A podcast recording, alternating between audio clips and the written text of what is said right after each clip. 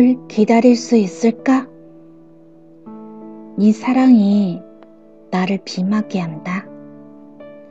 창밖으로 손을 내밀고 손바닥 위로 후두둑 떨어지는 소나비를 바라보면서 난 이렇게 중얼거렸어. 그래, 넌 소나기야.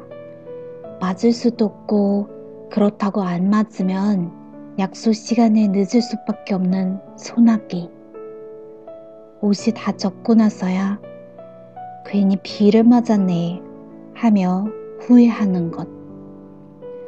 하지만 맞지 않게 되더라도 결국은 후회하게 되는 거지. 저 소나기를 피할 수 있는 사람은 지금, 현재, 아무 사람도 하고 있지 않은 사람이라고 생각해. 난 생일 파티에 안 나서 조금 걱정했어. 하지만 생일 같은 건 나한테 그렇게 중요하지 않은 일이 돼버렸어.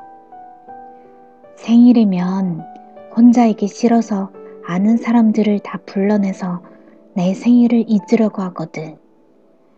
그러면 금방 잊혀지고 말거든. 하지만 네 생일은 다를 거야. 네가 스무 살이 되는 생일은 특별할 거야. 그리고 네 생일을 너보다 더 간절히 기다린 사람이 있다면 그 사람도 너만큼이나 특별할 거야. 빛날 거야. 비가 많이 와. 학원 끝나고 집으로 가는 시간이겠구나.